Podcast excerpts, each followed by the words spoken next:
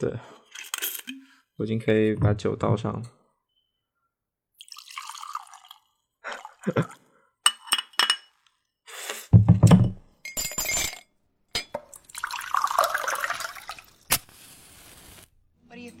我我们的，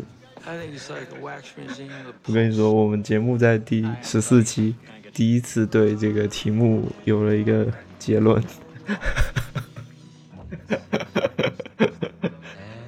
我。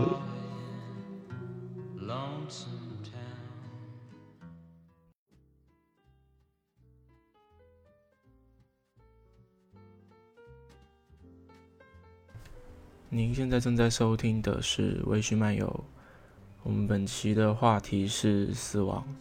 如果您对死亡有什么体验，如果您对死亡有什么感受或者是看法啊，欢迎留在评论区跟我们交流。因为本期交流的聊天的伙伴，啊，也是通过手机录制。所以音效还是那样，就这么着吧，凑合着听。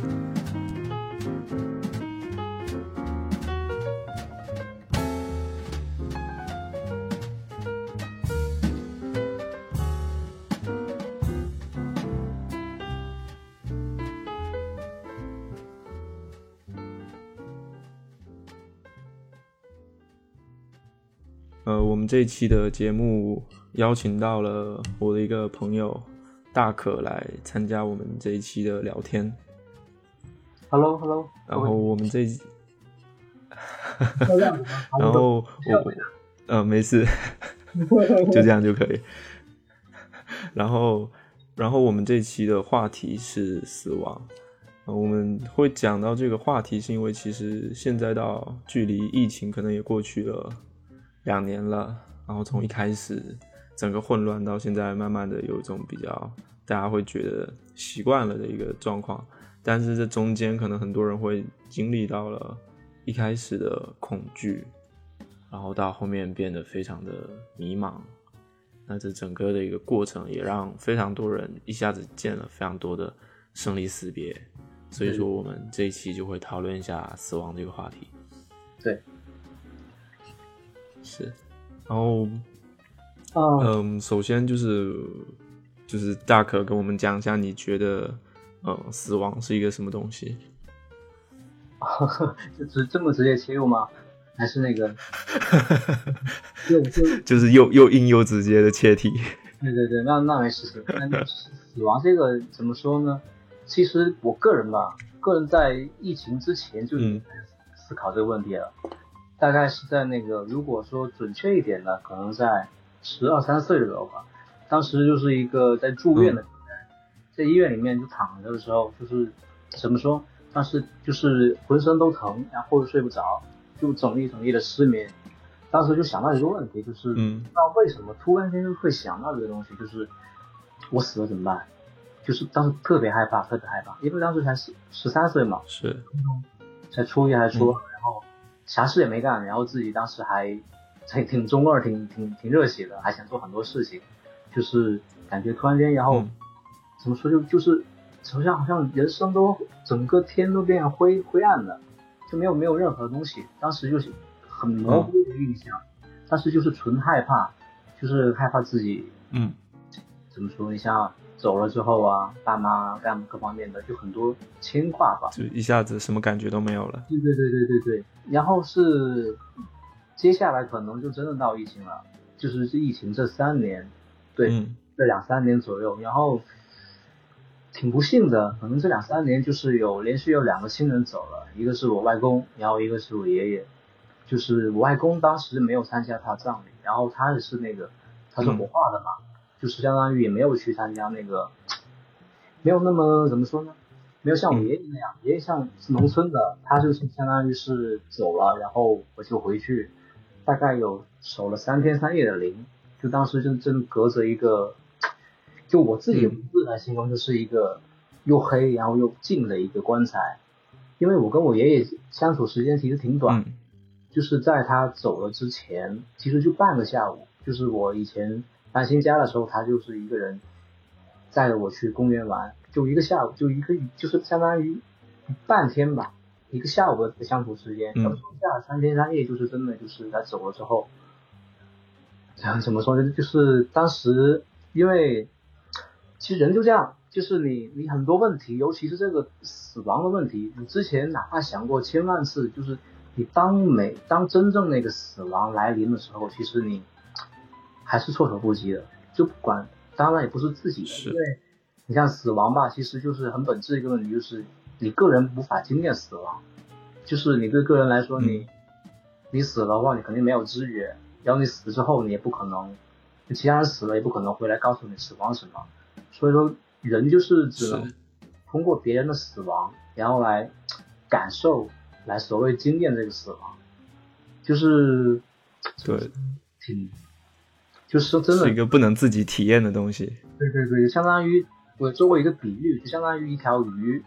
你在海里面的时候，嗯，就是你你你习惯了，就是用你用鳃呼吸，你习惯了水，你习惯了海水，你其实你跟大海融为一体的，你不感觉到你自己，嗯，就是你连自己也感觉不到，然后你也感觉不到整个海对你的一个重要。然后你当你搁浅的时候，上岸的时候，你突然间失去了，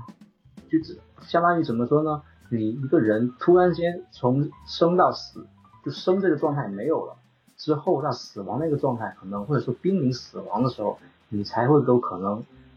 意识到死亡是什么。然后相反的，你要意识到那个生对你来说是多么的重要，相当于一个一条鱼到了岸上之后，才会知道那个海水对它是多重要的。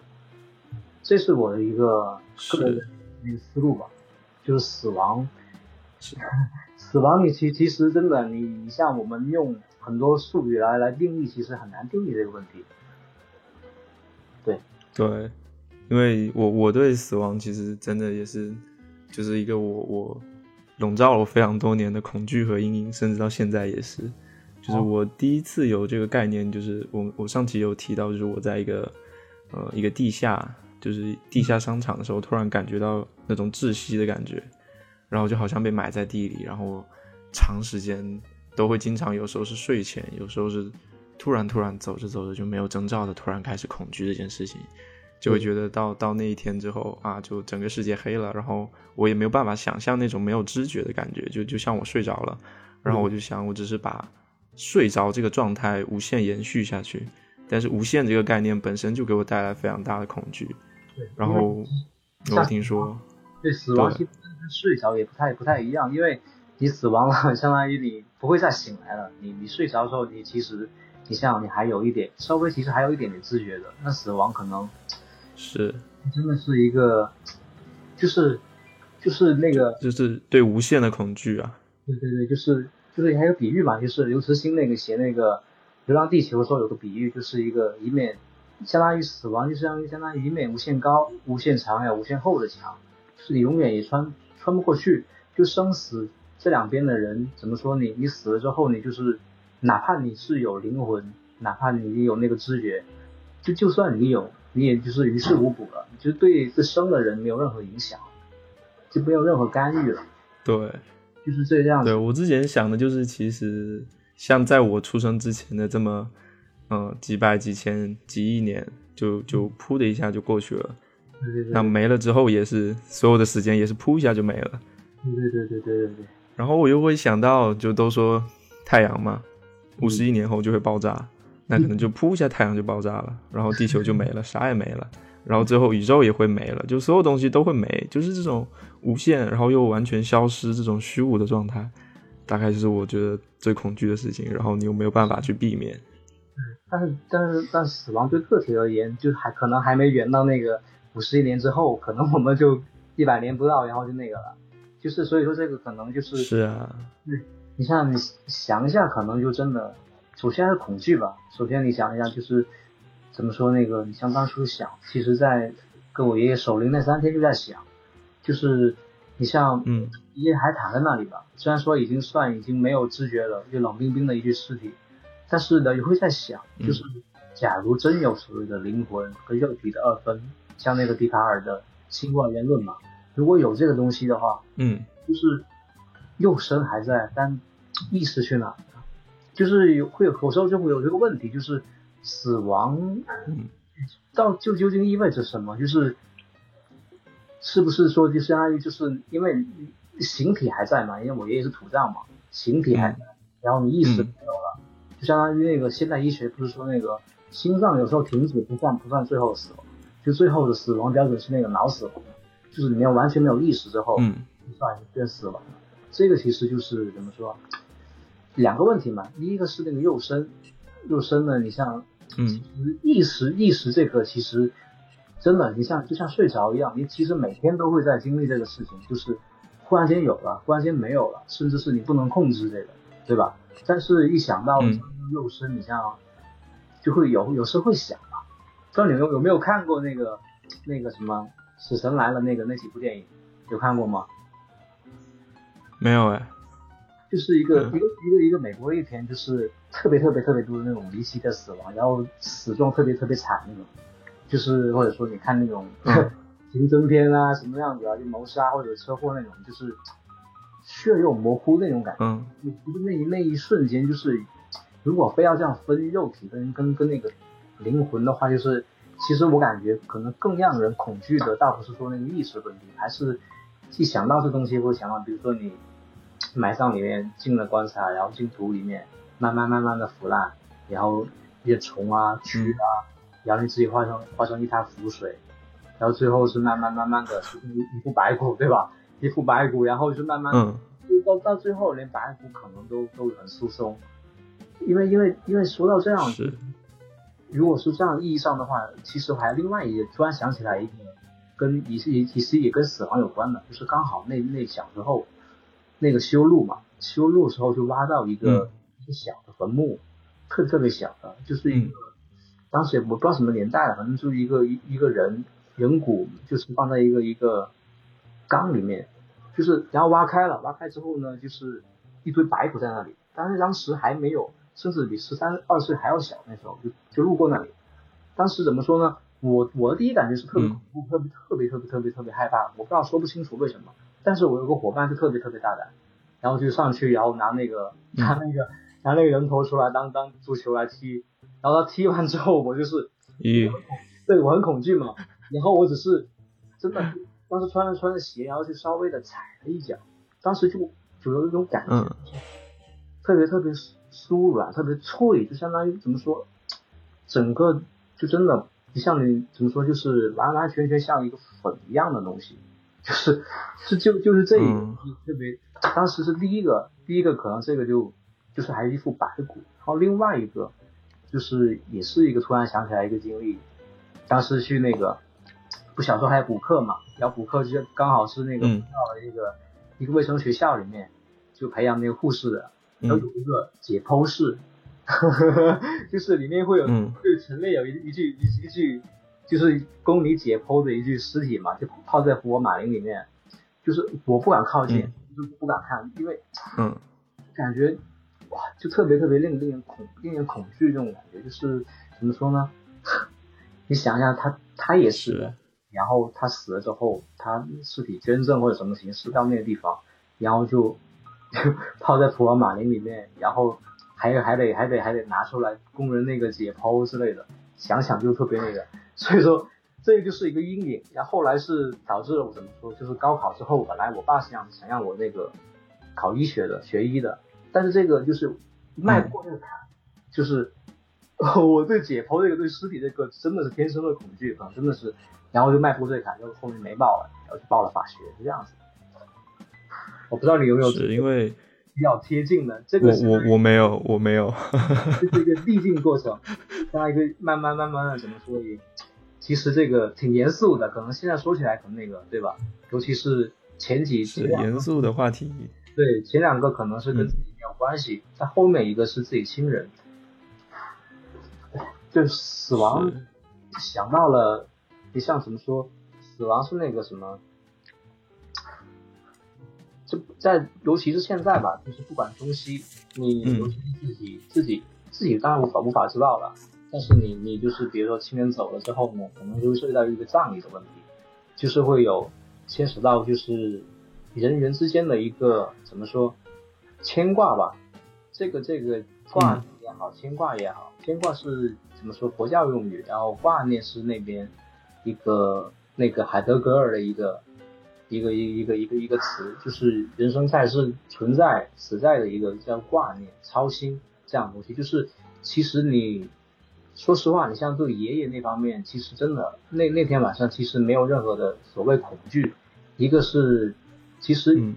恐惧之外的感情会更多一点。尤其是对亲人那种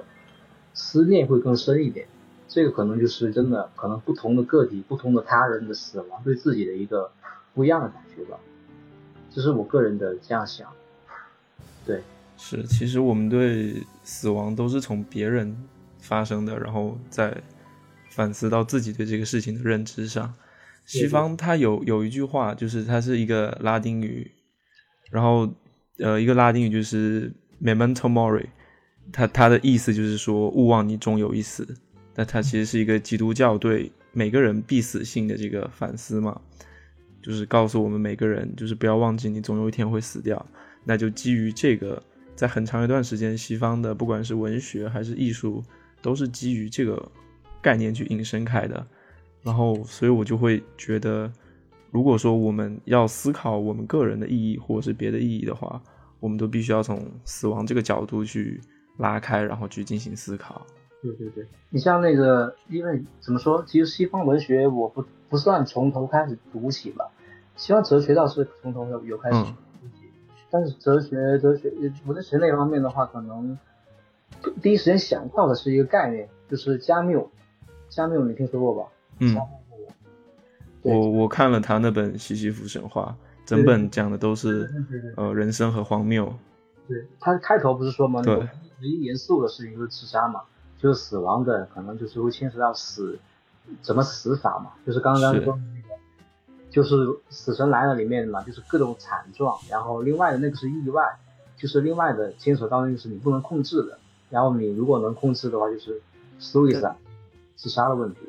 就是对，这可能会可能会更深一点。第一个可能自杀的一个伦理问题，就允不允许自自杀的问题，对吧？当然，那个加缪他们都是哲学意义上自杀，就是哲学意义上就相当于一个，他是反对自杀的。对对对，他是一个，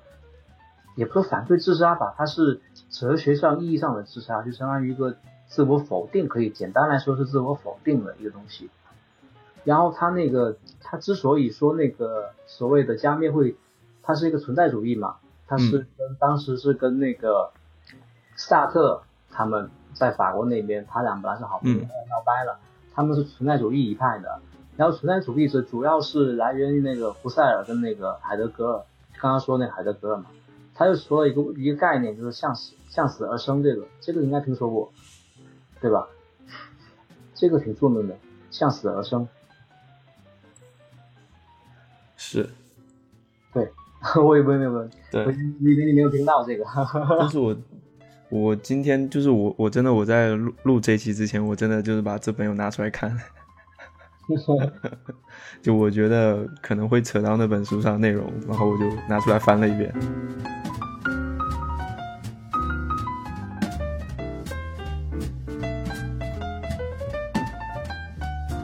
他那本，他那本其实更多讲的是，讲的是一个，就是人，因为他那本我当时看完。我很混乱，就是他完全讲的是你的所有的基础都是一个荒谬感，还有说人和人之人和生活之间就像是演员和舞台之间的那种分离感，就他把这种感觉叫做荒谬的感觉，所以所以他整部是在论述，虽然一整部书只有开头的那一节叫叫荒谬与自杀，是不是？它是它是有一个脉络，它是哲学哲学哲学性自杀？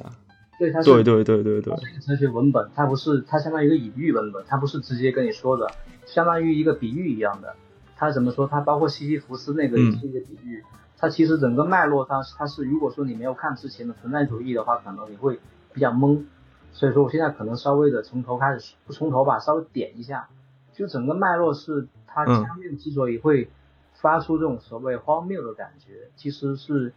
直接来源是海德格尔的一句话。就是向死而生，就是怎么说呢？就是海德格尔是相当于是我们在现在这这一刻是定在这一刻的，是不动的。然后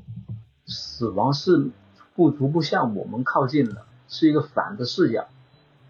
就是我们正常人感受是我们在不断的靠近死亡，对吧？但其实是那个海德格稍微的简化一点，那就相当于是死亡会不断向我们靠近。然后他另外一个另外一个问题是相当于死亡我们不能控制，然后我们的出生也不能控制。海德格的话就相当于是我们是被抛在这个世界上的，就是我们不能决定谁是我们的父母，然后不能决定我们的国家、我们的语言什么之类的，这东西就是不能。不能自己自己自由决定的，然后他就感觉这东西是一个，就是因为他们有个概念嘛，他们把自由当做最最高的概念，然后他觉得生也无法控制，最后死亡，比如说你刚刚说到的，可能是像死死神来了里面，你的死法，包括你死的时间，你可能都无法控制，就就相当于一种无力感，它的荒谬感其实来源于一个无力感，就是很多东西。包括它可能承接的还有一个卡夫卡的东西，就是因为资本主义的诞生，让你每个人都异化了。就是你你比方想，比如说每天都在重复同样的事情，它不是一个比喻嘛？那个西西弗斯每天都要从那个从山脚一直把那个巨石推到山顶，每天都在重复，然后就感觉是这，就是 最终就会引向一个问题，就是我们做这种重复繁琐的问题。因为什么说？因为死亡是不断向我们逼近的，我们必定不是，毕竟不是像西弗斯是神一样，他是永生的，我们是人类。如果说我们每天都在做重复的事情，那么意义何在呢？就突然间这种荒谬感，就相当于一个死亡一样，就会突然间在你面前显现了，是这个意义上的。所以说他所谓的自杀，就是相当于是怎么说呢？向死而生的一个问题，一个相当于。用简单来说，就相当于鲁迅那个嘛，直面淋漓的鲜血那样子，就直面直面直面死亡嘛。然后另外一个就是一个叫做 death drive 嘛，就是死亡驱力。嗯，death drive，嗯，应该是这样读。他们是精神分析那一派，就那边可能弗洛伊德啊、拉康那边可能就是这样子想，是一个你他是分析为什么会有怎么说，不是说。其实每个人都会有，就是你一旦会一旦思考了这个死亡问题，甚至于你想通了之后，你就会有一个特别特别大的一个动力去做一件事情，甚至于说你自己会给自己附附上一个意义。这个这个后面动力，他们就归结为一个死亡的驱力，就是因因为你太过于恐惧死亡，甚至于你害怕明天你就就就走了，相当于明天就走了，然后今天我就及时行乐那样子，然后就是。不断的吃啊，不断的干嘛干嘛，你要放松自己。但是它是另外一个正面的意义，就是说你正是因为死亡是不断向我们靠近的，我们才要做一些更有意义的事情，或者说你自己赋予自己意义吧。就是所以，所以你觉得死亡会对我们有什么意义吗？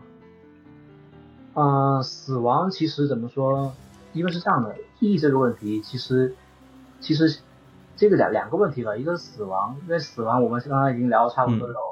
一段时间了。那现在可能如果到意义的话，首先我不想可能得稍微再讨论一下意义的问题嘛。就我个人认为呢，意义是事后的一个概念，就说你怎么说，相当于一个人死了之后，盖棺论定了，这个意义才会产生的。就是你不会说你这个意义不会提前，甚至不会在你身边跟你同行的。你要是完成一些事情之后，回过头来，你才会发现这个事情对你的意义是什么。就相当于一个人盖棺论定。所以，所所以就是你认为我们没办法通过要去达成某种意义，就是我觉得我想要我的人生有哪种意义而去做这件事，而是你做过这些事之后才能认定有这个意义吗？也不是说没有意义，就相当于，嗯，这个意义是不断的在完满的，相当于怎么说盖棺论定一样嘛，就是。你一个人的一生还没走完，他的意义是不完整的，他一生是不完整的，你不能对他下个定论。他一生走完之后，嗯，这个过程走完之后，盖棺论定了，他的意义才会完整，嗯，是这个意思。然后你现在可能另外一点，可能现在人会觉得怎么说？其实大部分人他们并不是是说没有意义，他们只是说这个意义不是他们想要的，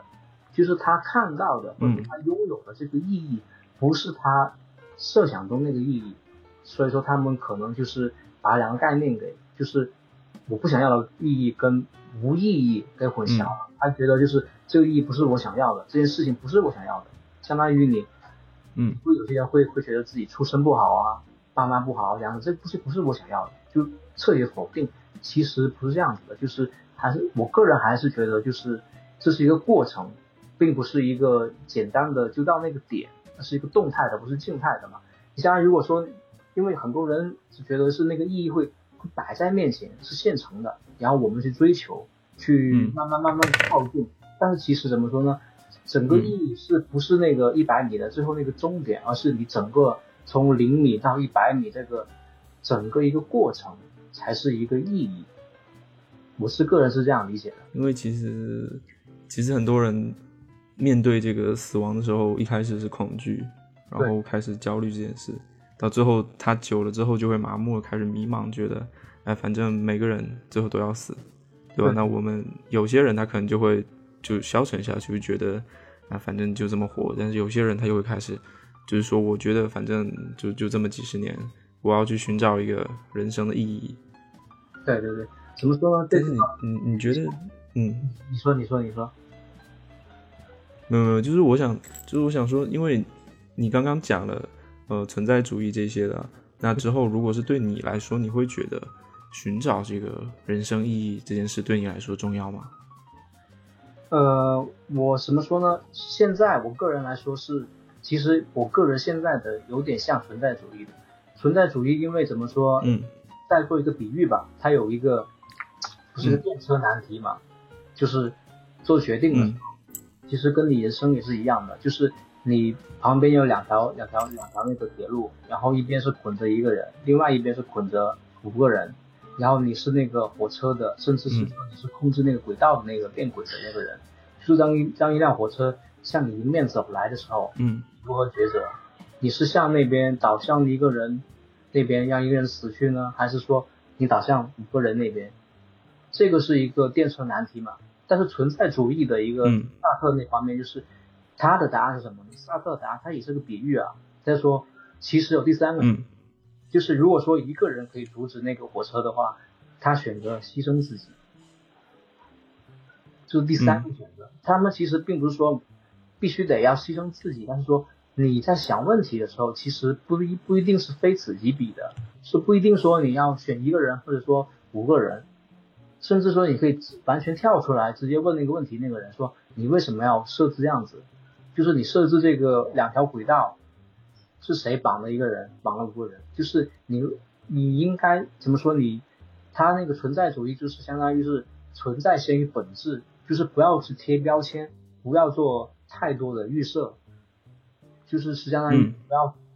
怎么说？别人别人，比如说我刚刚跟你说嘛，那个那个故事嘛，就是我先说的一个故事，已经把选项给你了，但是真正在生活中，其实选项是不定的。你是其实人是自由的，对吧？你人生中很多每时每刻都在选择，你不一定是非常必须得向左，甚至必须必须向得向右，其实有很多选择的。你包括一个很形象比喻，人生不是马拉松，你可以把它比作马拉松，但是如果你比它把它比作马拉松的话，它就是个比赛。但是如果说你把人生比作另外一个东西，比如说一个宴会，对吧？我就是来跟朋友之间来交流的，甚至是该说笑的、谈天的。各方面的都可以，对吧？甚至于比作一个婚礼也好，各方面也好，这其实都是往前，甚至是往，其或者说更准确点，往深里面，你自己给自己一个，怎么说？你不要不要跳进别人给定的一个意义里面，就是我们是无法避免的。我们看待这个世界，我们会给很多人贴标签，然后别人也会给我们贴标签，对吧？其实就是这个东西，他们存在主义就说。人是绝对自由的，你自己有很多很多选择，并不是说你人生就定了，你必须得这样子走，是这个这个东西。但但是你有没有发现，就是好像越往越往近代靠近之后，好像更多人他会倾向于虚无主义。对对。就像达达主义啊、朋克这些，整个这些精神文化起来之后，大家都好像都是虚无主义一派的。这个他们 其实 有不好意思，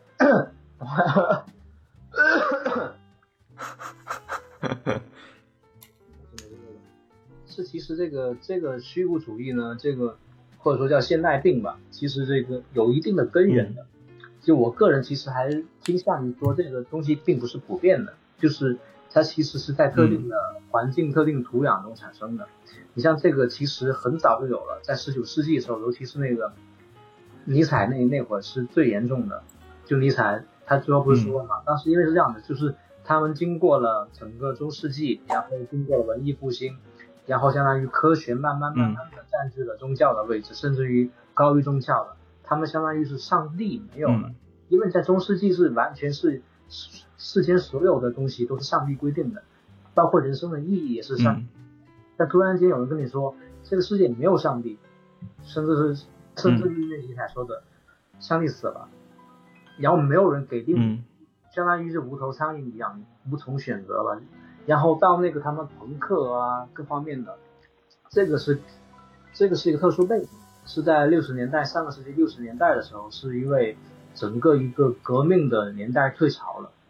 就是特别你像那个，嗯，法国的五月风暴，也是刚刚那个像福柯啊、萨特，像加缪已经已经走了，那那是主要是福柯、加缪还有戈达尔，戈达尔是法国那个新浪潮嘛那个导演嘛，他们那批人，嗯，然后他们学生起来去反抗，去联合工人去罢工之类的，这个五月风暴这种东西，就那个时代过后。突然之间感觉是，因为因为怎么说，当时革命是要解放全人类嘛，共产主义的各方面的东西，然后突然间跟你说这个东西，可能不说，就是有可能这个并不是说不能达到，可能这个就是当时可能就是，当然他们一部分人没没有没有那方面的，就是没那么清楚吧，他们觉得这个意义可能在我这一辈子无法实现了。那我何必再再追求这个相当于这个辈子无法实现的东西，相当于对他来说是无意义的，那还不如就活在此刻啊。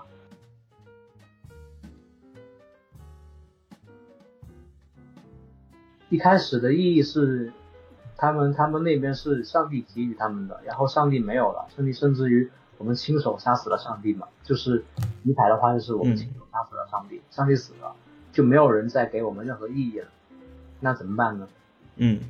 所以这个这回事，然后他们刚好是另外一个东西，他们相当于他们当时把革命这个 revolution 这个当做了一个上帝最高的指示嘛。突然之间那个特浪潮一退了，大家恢复稀松平常的，就相当于刚才说的现在加缪一样，本来我们是大罢工的，然后突然间又回到工厂了，又要这样子三班倒，甚至于九九六之类的，就突然间要重复这种无限的重复，开始无意义了。然后有些人就拒绝这个，就是我又。回不去那个革命，但是我又不想回到工厂，甚至于我不想回到学校，然后就投，咱们他们就投身了这个所谓的这个达达也好呀，甚至于朋克也好啊，虚无主义。对对对对，有一部分就是这样，当然也有也有背后也有人在引导这个，当然这个不是不是今天要讨论的问题啊，他们是因为这样，就是意义意义这个问题，就是怎么说呢？死亡是除了这个意义之外，其实还有另外一个问题，就是一个，就是你意义首先得有个主体，对吧？就是哲学上的主体就是就是我嘛，形象呢就是，当然跟我不是不太一样，但是可以这样说，就是我，就是你首先得有一个我，然后我能思考能想，然后才会有这个所谓的意义，对吧？假如说你比如说你，嗯，很简单，如果我已经死了，我没有生命了，甚至没有这。淹没了，那其实，嗯，对我来说也是没有意义的。所以说我必须，第一个前提是必须得有我，然后另外一个我我能思考，像笛卡尔说的，我思故我在，我必须得思考了。然后接下来就是思考之后就有一个问题，就是意识问题，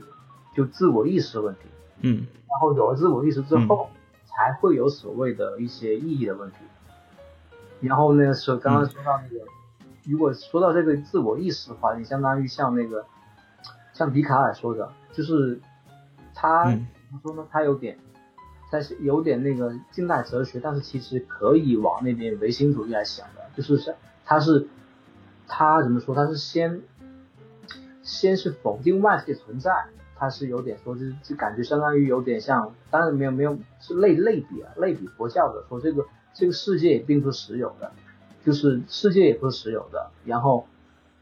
他人也不是实有的，甚至我自己也不是实实有的，就是不是怎么说不是那样那样不言自明的，是需要一个论证的。然后他推到最后就唯一唯一一个不需要论证的，就第一原因就是我思故我在，就是嗯再通俗一点吧，再通俗一点，再往后面一点，就相当于是刚才不讨论很就是刚开头讨论的一个死亡，如果真的是心物二元论分肉体跟精神的话，对吧？你相当于是嗯。何种意义上算死亡，或者说你何种意义上算人，何种意义上算算我自己？你比如说那个赛博朋克的一个一个命题，假如说我今天换了一个胳膊，把它变成一个电子的一只，然后明天再换另外一个，嗯，换到最后就全身一个脑子了。就那个时候，首先一个问题，如果全身上下除了脑子都是电子的，那你那那时候是人类呢，还是电子人呢？或者另外一个问题，你那时候还是不是自己呢？对吧？是，所以所以这个从一直以来它都是一个在讨论的话题嘛，对，就像是特修斯之船，那又或者是之前我们提到，就经常有人提到说，整个人全身的细胞每七年就会更换一次，那你七年之后还算不算是自己？对对对对，就是其实都是这同样一个概念。对，就是在死亡跟意义之间是会有一个中间两个过渡的，一个是自我，然后另外一个是意识问题。嗯。就是可能就想到一个经典的电影嘛，刚才说那个特修斯之船那个，就是比如说你，嗯，黑客帝国，就是你，其实是一个其实是一个哲学命题，就是缸中之脑，就是假如说你的整个怎么，比如说我的嗅觉、我的视觉、我的听觉，所有的一切都来自于大脑里面的一些突神经的一些刺激，甚至是信息素，那么我所看到的东西到底是不是真实的？或者说你假定。未来某一天有一项技术，比如说我发明了，现在不是马斯克有一个所谓的脑机嘛，就是我能把电子的信号转化为脑脑脑脑电波，甚至脑里面的信号。就那时候有没有可能，就是就比如说一个人其实就剩一个大脑了，他放在一个缸里面，然后各种机器插在里面，然后让他感觉自己还，就有没有这种可能？就是缸中之脑嘛，就是这种这东西，就那个不像那不是像那个。黑客帝国里面嘛，就是他自己以为还还活在那个九十年代，穿着西装革履上班，嗯，然后突然之间那个墨菲斯，墨菲斯其实是相当于一个希腊神话里面的一个一个解梦人之类的一个角色嘛，就给他两个药丸，一个红的，一个蓝，你要选择继续问他要吃哪个？对，你要继续沉沦呢，还是继续的，还是要说你要选择清醒的，就是相当于是让他脱离那个幻境，然后他突然间醒的时候就发生。发现自己其实在活在一个培养皿里面，在一个未来的世界里面，对，就是这个东西会，这个其实也是说由死亡延伸的一档，就是就是由死亡延伸到我，然后继续延伸到自我意识的问题，最后才会到意义的问题，就是对，这个这个问题我以前我初中的时候有有开始想过，就是我那时候初中，我有时候有一天我在操场上走。我在想说，会不会有可能我我完全就只是就现在所有的生活都是我想象出来的，然后我之后就经常有想这个问题，一直想到后来我我大学之后我就开始摆烂了，然后我就经常跟别人说，我说哎，这个人从你生下来就本身就是一个很偶然的事件，本身就是没有意义的，然后我们为什么要去探索人生的意义？就吃吃喝喝，吃好喝好就行了。呃，所以我也算是虚无主义的。就这些东西都没有意义，我们只要快乐就好。对，这其实我一直是这种想法。对，因为因为怎么说这个，其实怎么说这这个，如果如果联想到这个缸中之脑这个东西，其实跟跟我每天有一件事情特特别相近的，就是做梦的问题，是梦境问题了，对吧？就是你怎么证明在梦里面，对吧？你像那个庄子的很著名《庄周梦蝶》吗？对对，到底是我梦见了蝴蝶呢，还是蝴蝶梦见了我？就是我到底是是，我到底会不会就是一个蝴蝶的一个梦呢？甚至于说那个，像那个赫博尔赫斯里面的一个特别著名的小说，那个《环形废墟》里面的，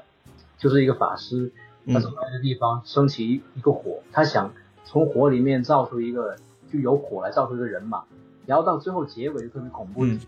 他意识到自己也不怕火，就突然间意识到我也可能是一由另外的一个人。造出一个火，然后再烧出了我，嗯，就是一个东西，就是可能相当于一个，他们还是一个其实就是一个更高的存在，比如说的一个思维生物啊，更高的存在来来来操纵我们。但其实涉及到一个问题，就是自不自由的问题。就到底人就自我意识就会可能涉及到一个自不自由的问题，对吧？就是我到底能不能掌控我自己？就刚刚你说的，我们都是偶然，就是比如说我们出生，嗯其实并不是我们选择的，很多事情，大家知道之后很多事情也是我们选择的，就是到底有没有这个自由的问题，对吧？但是这个这个问题也是加缪在西西弗神话里也也花了很长篇幅去讨论的。就是我们需要了解到事实，虽然它是一个，就是我认为它是一个不可知论的，但是他又在探索说，我们要确定我知道的东西，我确定的东西，我不能否认的东西和我不能抛弃的东西。对对，但是你要如何去确定你的自由，也是很难的一件事情。对对，这个其实是一个还是一个脉络嘛，就是他要确定什么是确定无确认无知的，就确定不需要证明不言自明的，这个这个脉络还是他们。延续的那个笛卡尔，然后一直到那个康德嘛，康德就是说那个其实也是从那个康德之所以他们当时有一个也是当时一个普遍的虚无主义嘛，是这样一个休谟提出来的，就是他甚至于是怎么说休谟最后是连因果律都否定了，就说那个太阳晒然后石头发热，那其实他说的是这其实这这两件事情之间并没有所谓的因果联系的，是人赋给他们的，就是不一定。太阳起来了，然后石头就热，这个所面中间的一个联系没有那么不言自明的，就会导向了很多一个虚无主义，就相当于是很多事情都是有点像唯心论吧，但是不完全，就是后面后面不他他他那边他那边之后就是讲生活若是没有意义的话，那更应该去经历它。所以我当时读完这句话，我觉得哇说的好对，然后我就开始跟很多人都说啊，我们不需要意义，就不要去。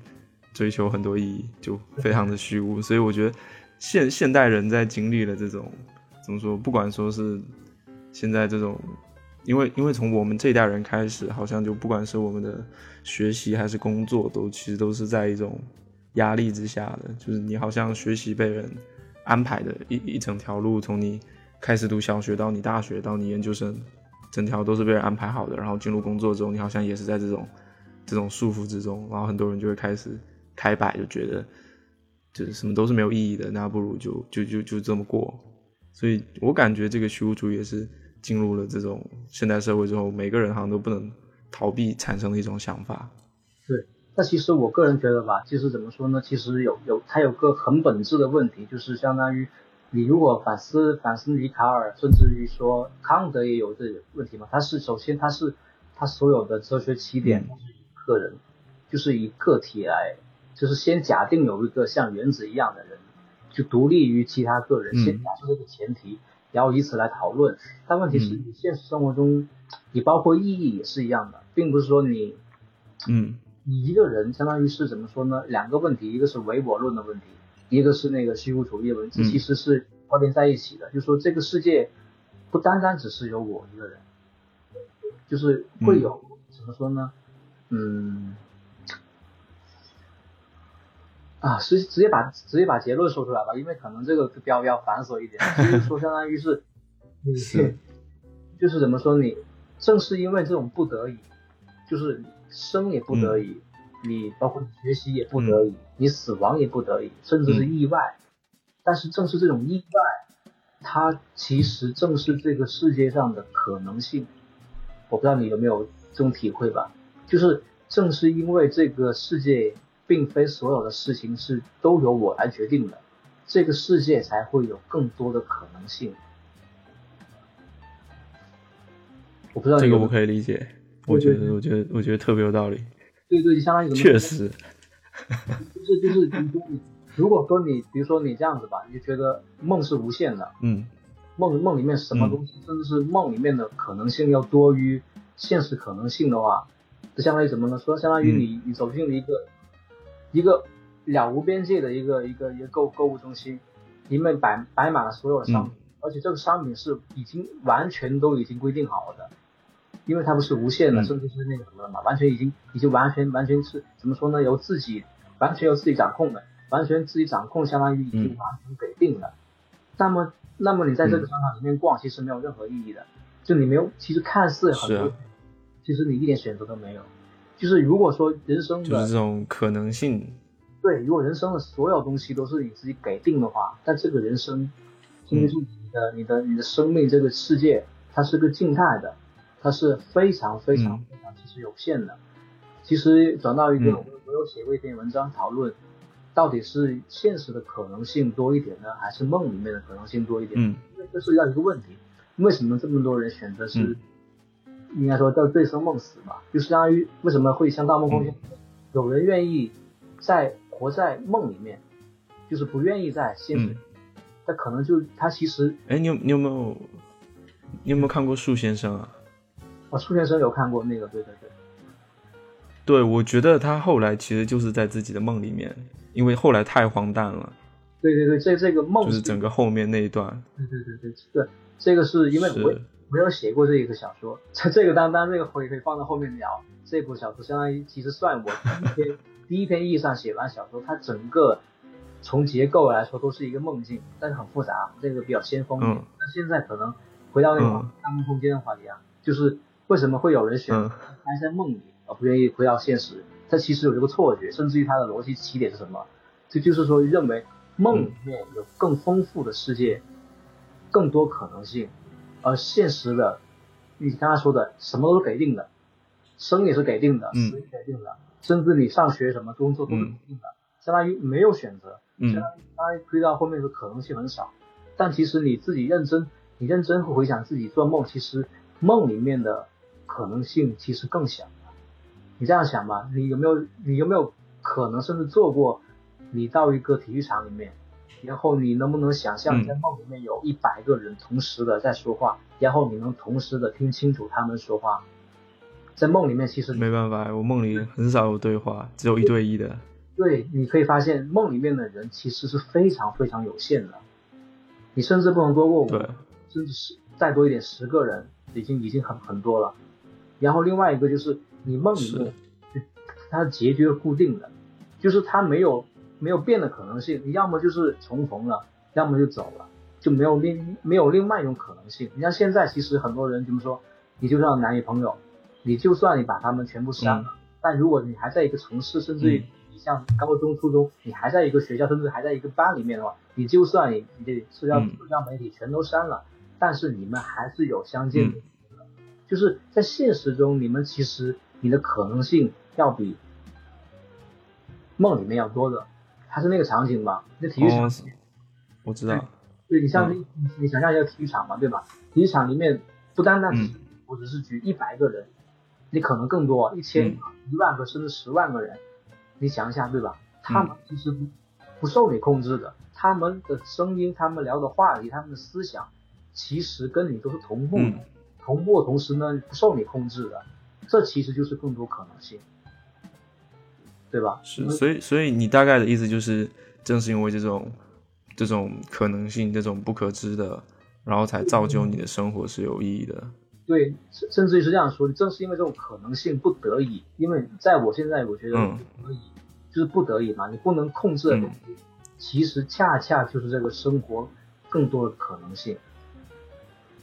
就是怎么说，这可能性不不一定在你，就是说你不一定能在这辈子，比如说我。同时，我今天我想再去去巴黎，同时我也又想去去美国纽约，甚至去哪里去哪里，你不可能这一辈子都都完同时完成。但是我可以怎么说？这种可能性不一定非得在自己身上体现，它是整整个世界的可能性。就不知道能能不能理解这个问题啊？就是你不要把这整个世界都包含在自己里面，嗯，因为你不是你不是这个世界的中心，你也不是唯我论。你像唯我论，相当于怎么说呢？这个世界都没有。没有他人，一切东西都是幻化出来的，是我内心想出来的。这世界只有我一个，我就是上帝。但是这这其实是很很那个的，就是相当于怎么说呢？他第一个像否定很简单，你否定他人，你否定他人呢，其实也在否定他人跟我们跟我之间的一些联系，其实间接的也在否定自己。就是怎么说，我就是我自己的一个体系来说的话，就是我是觉得你的。自己的一部分意义，其实它是外在于他人的，就是你自己实现自我是必须得经由他人才能实现一个完整的自我的。相当于开头说的那个意义问题。你不是说你非要达到那个一百米终点是意义，而是你跑的过程，整个一百米的这个过程，你跑完之后，它这个意义才到那一刻才完满。相当于你要通达到他人，你要跟他人之间联系起来，你的人生意义，甚至于你自己，你才会完完全全的显现。你比如说，有些人会觉得怎么说？他觉得我自己内心里面的就是完完全全是我自己的，别人口里面的自己不是我自己。因为因为怎么说，有可能会误解嘛，他会觉得你你这个人对你第一印象不好啊，甚至会对你就是别人口中的我，我在我看来，这个别人口中的我其实也是另外一种可能性。当然，可能跟我真实的自己，就是我内心的自己可能不太一样，但是这个其实也是我的一部分。因为你不是完完全全一个人生活在这个世界里面的，你必须接受他们对你的评价，然后你当然不能完完就不一定得完全接受他们，但是你得。怎么说？可以把它搁置在一边，就是你可以不理睬他，但是你，不知道有有没有这种这种这种感觉啊？就是因为因为你刚其实想，其实我一直以来是因为我有有有一段类似的时间也是虚无主义的，觉得这个世界没有意义了，什么也不想干了，每天就是在，就是真的吃喝玩乐，对，浑浑噩噩的。但是后来觉得呢，怎么说？你你越是封闭自己。其实你的你的你的可能性就越小，你越不是做事情，你越把自己封闭在在那个屋里面，什么也不做，你你的可能性越小，然后你你越不自由。就是你要去可不可以理解为，其实其实说每个人都还有一个上帝，就像之前我们不是说的，嗯，尼采说上帝死了之前，那所有人认为他们会认为有一个上帝嘛？那到后来之后，每个人的上帝其实不一样。对，就像对我对于我来说，其实就我我个人是把爱情看得很重要的嘛，反正大家都知道，对，所以所以可能我的上帝就是爱情，或者说我的上帝是某个人，或者说某些东西。那有些人他的上帝就是就是钱，对吧？那其实每个人都还是有自己的上帝，就我觉得上帝是不可能消失的，就每个人信仰的那个他他认为的那个意义。呃，我倒不倒不愿不愿意，我个人不太愿意把它称之为上帝吧，因为上帝是这样的，因为上帝他有前提，他是全知全能的，就是他所有的一切他都给定你了，就是你包括他最后的弥赛亚什么之类的，就是世界末日，就是判审判日之类的，什么就是就是比如说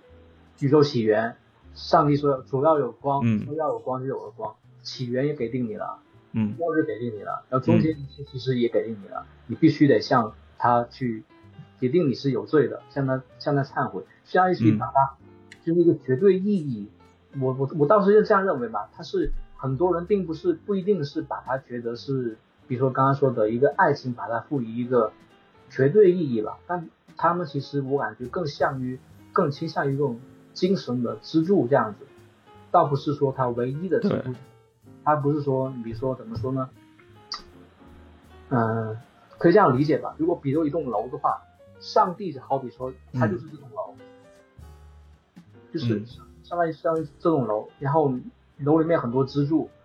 这这么多支柱，包括墙，包括窗户，就够，以及所有东西都给定了。但是现在很多人其实就是，他并不是觉得这一切都是，比如说，他并不是所有的一切都是都是爱情。就是你，比如说你，你可能把爱情相当于它是一个支撑起这这栋楼的一些主要的支柱，对吧？没有没有这个没有这个支柱，可能除了地基之外的东西都塌了，有可能这个东西。但问题是，你再回想一下，其实跟梦境是一样的。其实怎么说？你可以换个角度思考，其实你并不是二十四小时每分每个每一秒都在思考爱情，甚至于说每一秒都要死要活的，不是的。你很很简单问题，比如说现现在我跟你聊天就不是那个，你就虽然会想到，但是至少我们不在我俩聊天中，我们我俩是不可能产生所谓的爱情的，对吧？说不准，对吧？对吧？说不准。对对对对对，我意思说，就是就是在至少在这个在在在这个短短时间内，爱情这个东西，嗯，至少在这个嗯。一两个小时内，并不是你。并不是你的那个上帝，因为如果是上帝，他是每时每刻都是每时每刻都在显现的，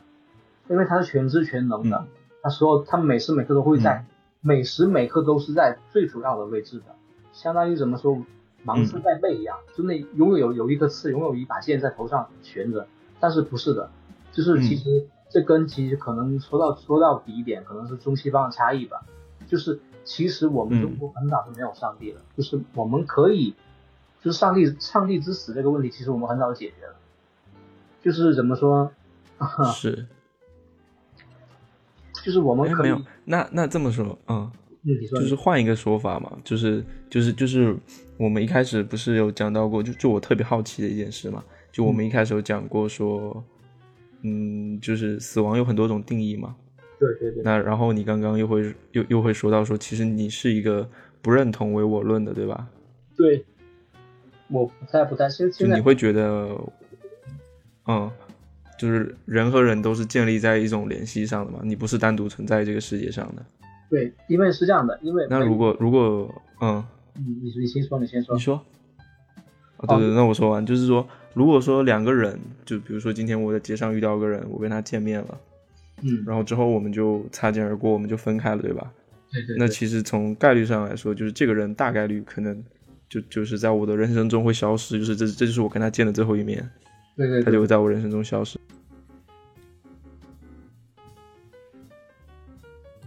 嗯，对对对对对对，这个是对。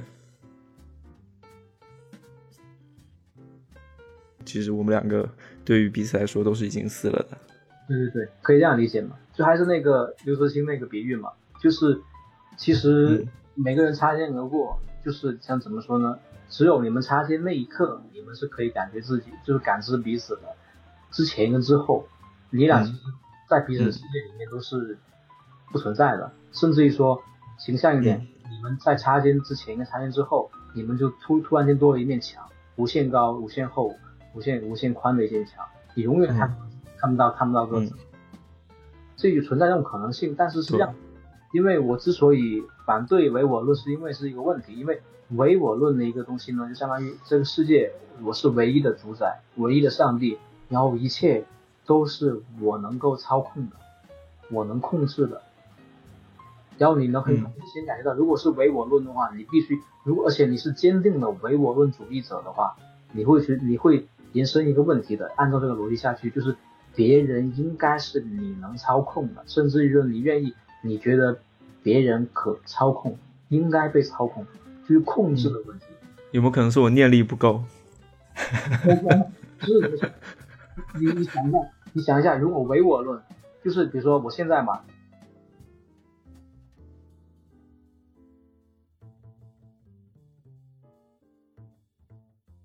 如果假定你是很坚定的唯我论的话，就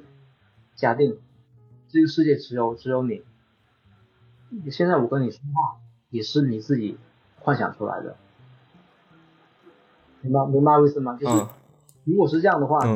如果是这样的话，那么我下面说的每一句话都应该符合你的预期，明白意思吗？是，就就像就像我在梦里一样，我觉得等会会出现什么，那等会就一定会出现什么。对的，其实梦梦梦梦里面其实也很多不得已，很多东西你是预想不到的。你比如说那个《盗梦空间》里面是吗？我对，但你你想一下，《盗梦空间》有一个很很著名的问题就是。你想一下，你做梦的时候，嗯，比如说你，你突然间来到一个场景，比如说你突然来到医院，但是你再回想一下，你是来到医院的，你是不清不楚，突然间就来到一个一个场景了，就其实是，就是其实梦里面其实也是也是这样的，就是开头很不明显的，包括结束也是一样，其实跟生死也是差不多。但回到这个唯我论的问题，其实其实你可以慢慢的体会，其实唯我论到最后。一个控制论的问题，就是我让所有的事情都符合我预期，所有的东西都受我控制，所以包括这个世界，包括这个他人也受我控制，其实就会导向一个不平等。就是如果说你坚定的认为这个世界其他人都是我的一个幻觉、一个影子的话，那么没人就你想一下对吧？我说的每一句话都应该符合你的预期，对吧？不可能不不不可能会超越你那个预期，然后我应该是可控的，但问题是不会有可控的，对吧？那可以其实是可以理解成，虽然我不可控你，就是我不能控制你之后要讲的每一句话，但是可以保证的是，你讲的所有话都是在我的认知范围内的，就你不会讲我认知范围以外的东西。呃，对对对，可以这样理解。对，如果是唯我论的，你想一下，对，没有你，除了你之外没有其他人，那么所有东西都应该是符合你的，你是绝对的上帝，相当于你在你在这个世界里面你是全知全能的，对吧？唯我论就是没有他人，至少一个前提是没有他人，他人是假的，就是一个我脑子里面的一个一个幻想而已，就是不可能会有。就是其实这个意思就相当于，就就就好像说我当我只学到。就小学，当我只学到加减法的时候，我的梦里是不会出现乘除法运算的，是吗？嗯，可以这样理解，就是相当于是你其实 就相当于把你把你自己嗯抬到最高的位置嘛，其实还是一样的，你可以类比说，对，唯我论就相当于把自己当做上帝了。如果把自己抬到上帝的话，相当于你是最高点，那么其他人随之而来的就是低于你的，相当于一个其实就嗯不平等的问题。所以说唯我论其实，嗯，最关键的破除唯我论的问题就是，你到底是不是一个追求平等的人，对吧？其实，但但是我又有一个想法嘞，又有一个很奇怪的想法，就就还是我刚刚的那个例子嘛，就是当我只学到加减法不会乘除法的时候，我的梦里是不会出现乘除法的运算的。但是我知道乘除法这个概念，我知道有有这个东西，只是我不会，那所以还是会出现。那就好像我们现在嘛，就是其实。你有没有发现一个事情，就是有一个东西，当你没有看见过它的时候，它没有怎么出现；但是一旦你知道了这个东西之后，它就会在你的世界里疯狂的出现。对对对对对对，就好像，对啊，就好像我我不知道，就举个例子嘛，因为我是个文科生，就我不知道我不知道相对论这个概念，就我我知道有这么个东西，但是我不知道它是个什么东西。然后呢，虽然它会出现，但是它不会详细的出现，就好像在梦里一样嘛。我知道乘除法。乘除法这个东西也会出现，但是它不会出现运算过程，因为它在我的认知以外。那当我逐渐的去学习了这个东西之后，那它又会再详细的出现，对吧？虽然说我不能控制你的行为，但是我可以控制会出现什么东西，因为它都在我的认知范围以内。对对，可以这样理解，就是你涉及唯我论的话，就是包括所有可能性出现的、没出现的，嗯，未来、现在，就是完全是给定的，而且是完全按照自己的预期的。就是就除了刚刚说的一个不平等的问题，另外一个就是刚刚如果再延伸的话，其实就是为什么会出现这个问题，就是其实是我们人类是通过语言来通过去通过语言跟文字来掌握这个世界的。是维特根斯坦有一句话是：你的世界的边界就是你语言的边界。当然这次话题很大了，嗯，先可以打住啊。就是回到那个唯我论的问题，就是回到唯我论的话题的话，怎怎么说？唯我论其实还很本质的问题就是，假如说你把自己放在了上帝的位置、最高的价值的位置，那么接下来就是，嗯，包括他人、包括世界在内，都是赐予你的。嗯，这个逻辑应该很清晰吧？假如说你是唯我论的话，那么你就是世界的上帝，那么你就是第一价值。那么他人相比第一价值而言，那就是第二价值，甚至于第三、第四价值。那么接下来就是我一个问题，就是。如果是这样子的话，行，那个回到唯我论吧，就是假如说你唯我论的话，就相当于整个世界都是只有你，然后你是在上帝的位置，如果你是上帝的位置，相当于讲，你就是你就是第一价值，然后接下来就说，如果说，因为哪怕是怎么说你，讲哪怕是你你认为别人是幻化的，但在这在里面。你这个世界里面，在你幻化的那个世界里面，你是第一价值，然后你幻化出来他人是第二价值，甚至第三、第四价值。那么接下来就是一个问题了，就是假如真的是这样子的话，那么我跟他人之间是不平等的，甚至说是是一个凌驾的关系，对吧？就是我永远是高于你的，这个其实就是一个不平等。对，这其实所以说破除唯我论的，除了说那个。因为唯我论跟梦境是一样的，就觉得，如果说你觉得梦梦里面的可能性多于多于现实世界的可能性的话，就会倾向于，因为怎么说，很多人之所以进到梦里面，第一个是觉得我能控制梦，另外一个觉得梦里面的可能性很多，而且是符合我预期的。但是这两个前提都是不存在的。第一个，梦里面的刚才已经论证了，梦里面的可能性是其实很匮乏的，你无法想象一个一百个人同时说话。对吧？你无法想象这样这样一个梦境。另外的，梦里面有很多东西你是无法控制的。你比如说一个场景，你来到一家医院，你根本就不知道你怎么来到这家医院的。来到医院之前的东西你无法控制的。所以说，在不得已上面，其实梦里面的不得已才更大，可能性也更小。然后回到唯我论这个东西，假如说你认为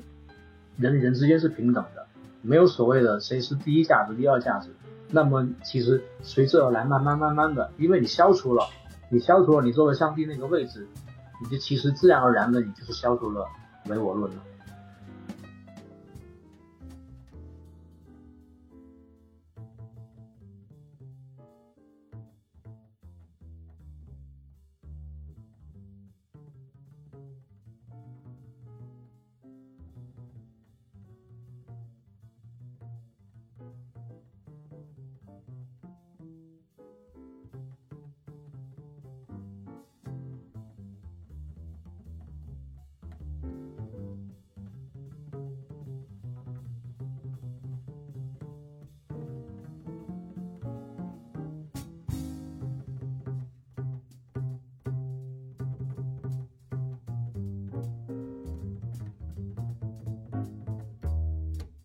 你刚刚就其实我刚刚跟你讲到那个就是唯我的时候，其实我是想这样说，就是按照你的这个想法中，其实生离和死别概念其实是一样的吧？就在你的看法里，对，在某种对，在某种意义上，生离死别其实，在某种意义上当然不是完全一样，但是在可以做一个类比。嗯，对。其实像我，我之前就是我是一个知名的情感情感博主，就反正之前之前的节目里，真的，我跟你说，我们我们之前的节目每一期不管它的主题是什么，反正都要回归到情情爱爱上面。可能是情感经历很丰富，对吧？对，然后就是这个是。这是我很羡慕你的一点。对，因为因为我我其实就是很多时候，就是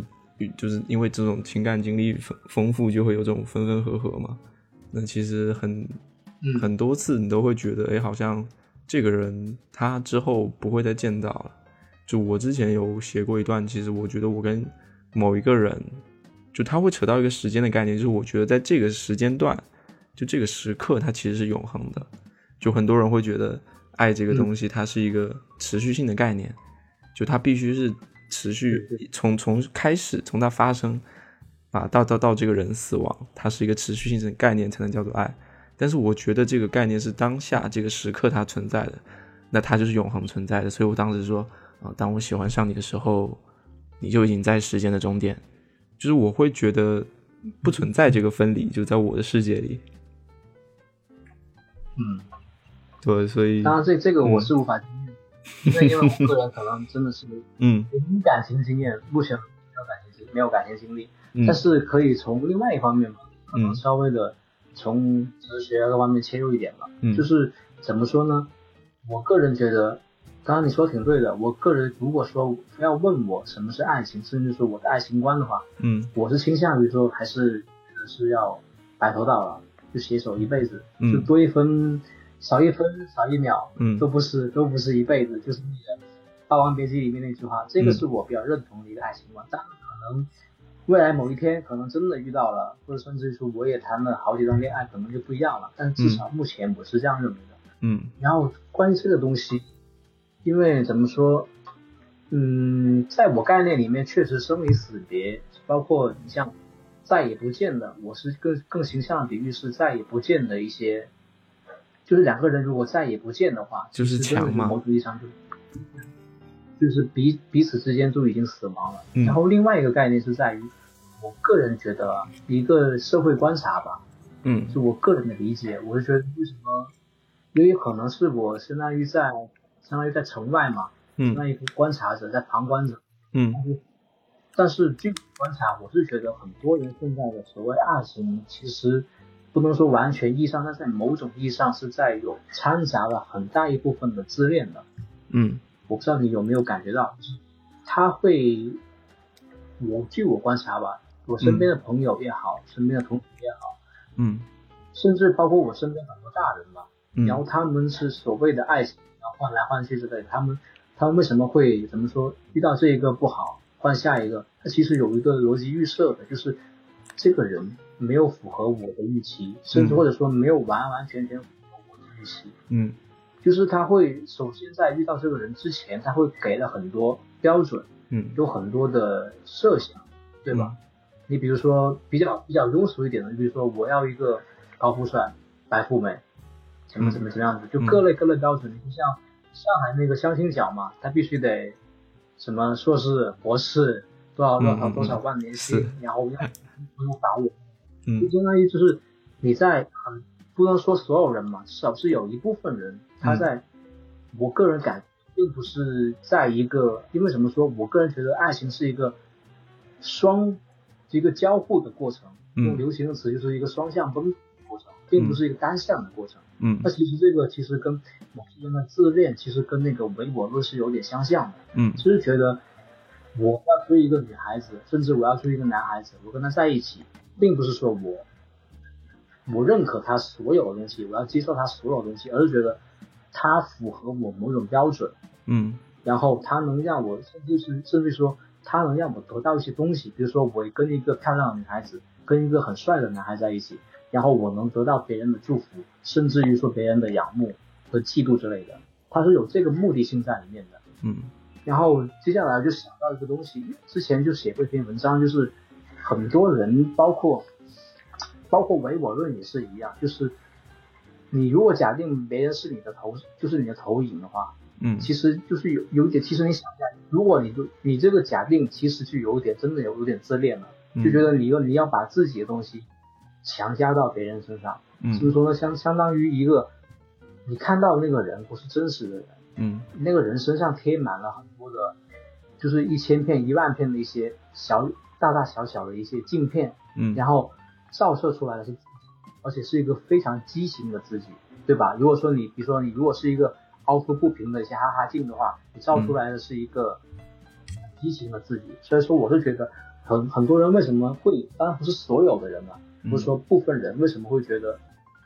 像真的像流水一样，就今天谈一个，甚至早上谈一个，下午然后立马又谈另外一个，嗯，就觉得感感觉是真的是不长久。但其实我就觉得他们走不出一个困境，是在于他们是很自恋的，就非得要。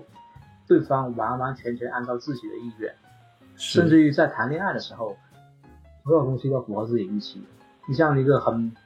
想到一个一个故事吧，就是李敖，李敖跟那个叫他一个女朋友，应该叫胡胡梦英嘛，大概记得应该胡梦英嘛，就是他俩本来是一个怎么说呢，郎才女貌嘛，然后他们李敖是一起的，他们后来会分手是因为李敖。有一次看到吴吴梦英，她脱了鞋在屋子里面走，然后他看到了脚底板上沾了一些灰尘，嗯，就那一瞬间，他他说他他这个这个女的就不完美了，就不纯洁了，就那一瞬间他觉得他不爱她了，然后他俩就分手了。其实其实我之前也是一个这样的人，我我之前对对对对，就就不是说我会这么吹毛求疵，就是我我之前跟你讲的这种自恋是很像的。就是就是嗯嗯，刚听你的那个意思，就是实际上我们在对爱情的想法是建立在对自身的想法之上的，我们就会觉得就是一部分有一对对对，一方面是我们要找到某种认同感嘛，那另一方面实际上是我们对这个有一种预设，就其实我之前我之前有一段，就是实际上来说是我非常希望。另一方按照我的想法去做，就是在在那个时间段，我会想要他这个时候应该要做什么事情，然后他应该要怎么去做这件事情，然后我想要他干嘛，他就得干嘛。然后其实那个时候，虽然我已经有了这种尊重的这种概念，就我觉得你做不做这件事是出于你自己的意愿决定的，但是我还是会想要他去做这件事。所以那个时候我其实是挺挺挺挺不成熟的，然后因为这种事情去经常去吵架。对，到后来我发现，实际上来说，如果你真的需要的是一个真的的爱情的话，它并不取决于你想要对方做什么，而是他做的这些事情刚好就是你喜欢的，这是很难的。对，就是不是有一句话嘛？就是比较比较粗俗一点，那翻译过来就是如果你真爱一个人的话，就是他菊花里面发出的光，你都觉得是香的。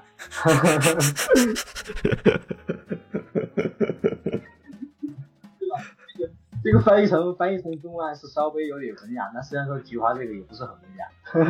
就是，就其实比如说呢？会会想到一个一个电影，就是那个《心灵捕手》里，就是那个那个演员，名字也忘了，店里面名字大概就是罗宾吧，嗯，就是一个一个心理医生。他跟那个男主角马特·达蒙说的，嗯，就说你，你在书里面你是体体验不到爱情的，就像你在书里面，你其实哪怕在书里面看了很多图片，但是你跟身临其境去博物馆是不一样的，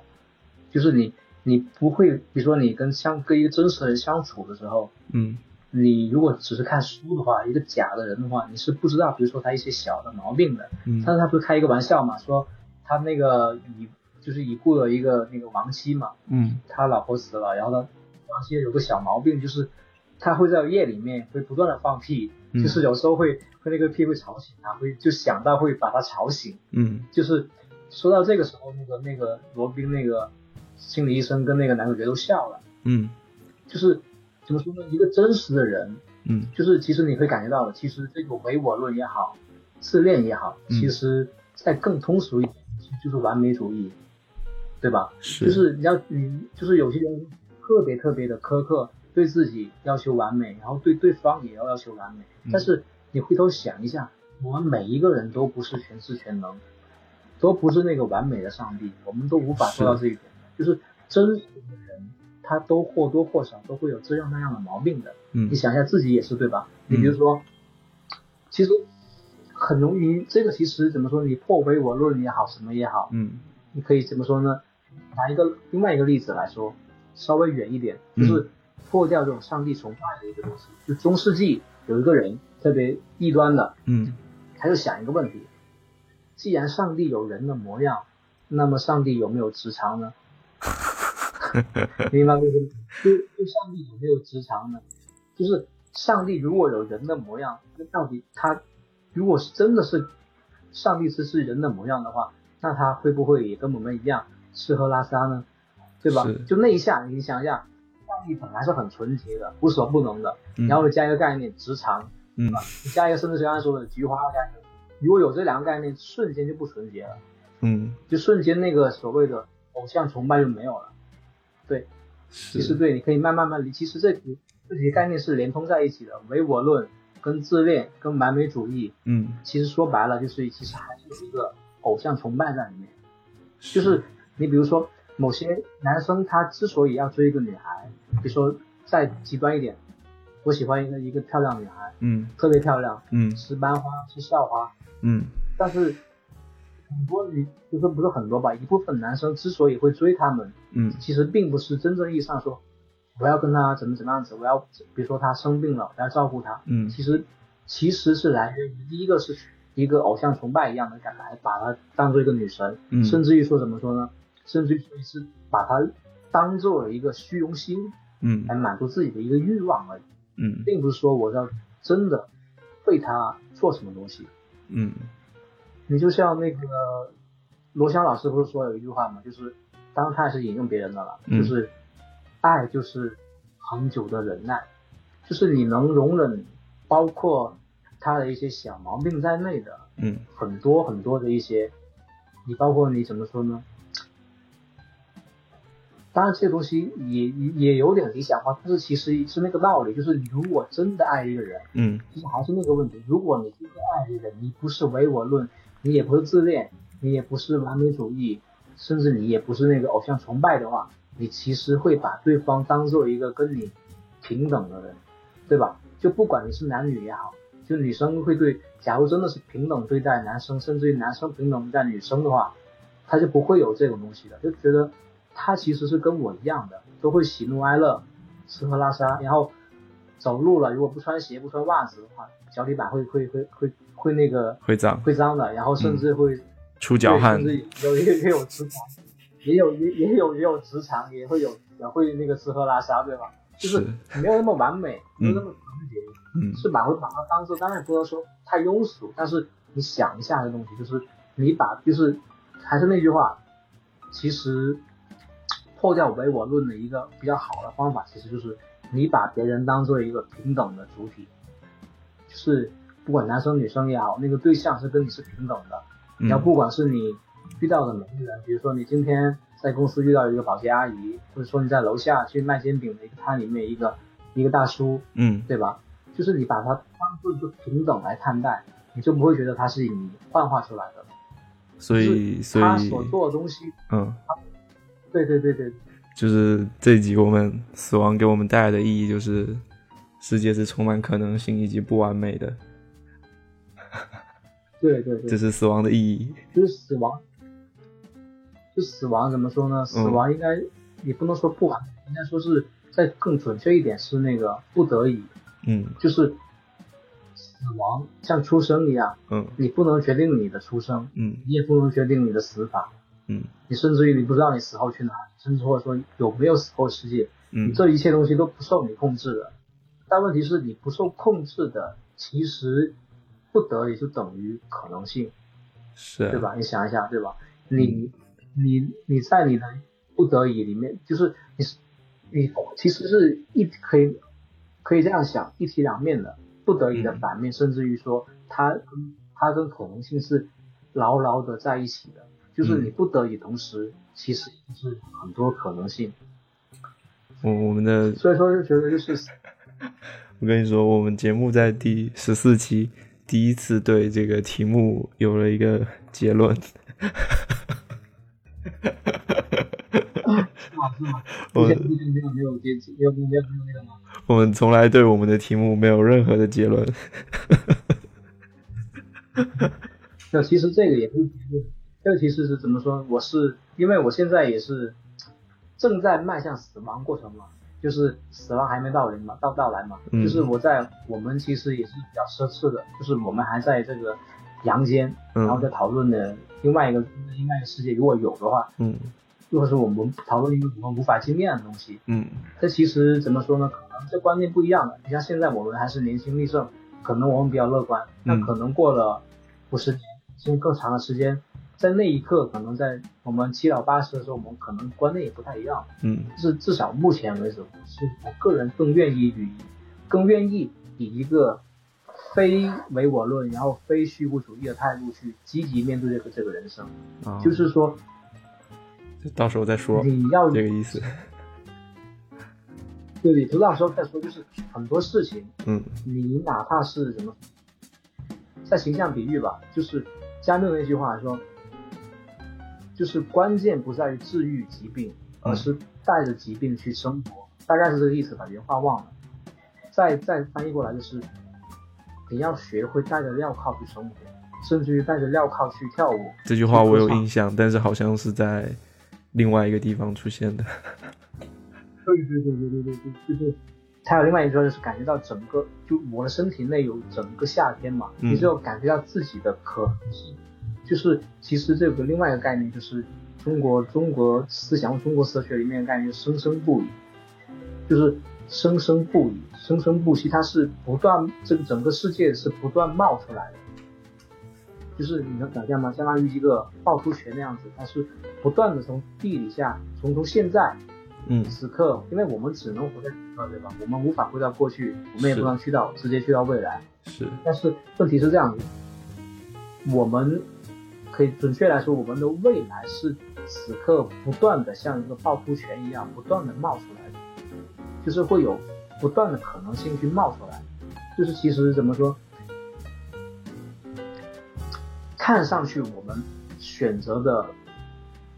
简单来说这样子吧，就是我们的选择确实，我们的选择并不是绝对多的，但问题是我们也不是全知全能，是无所不能的上帝，对吧？我们无法同时的。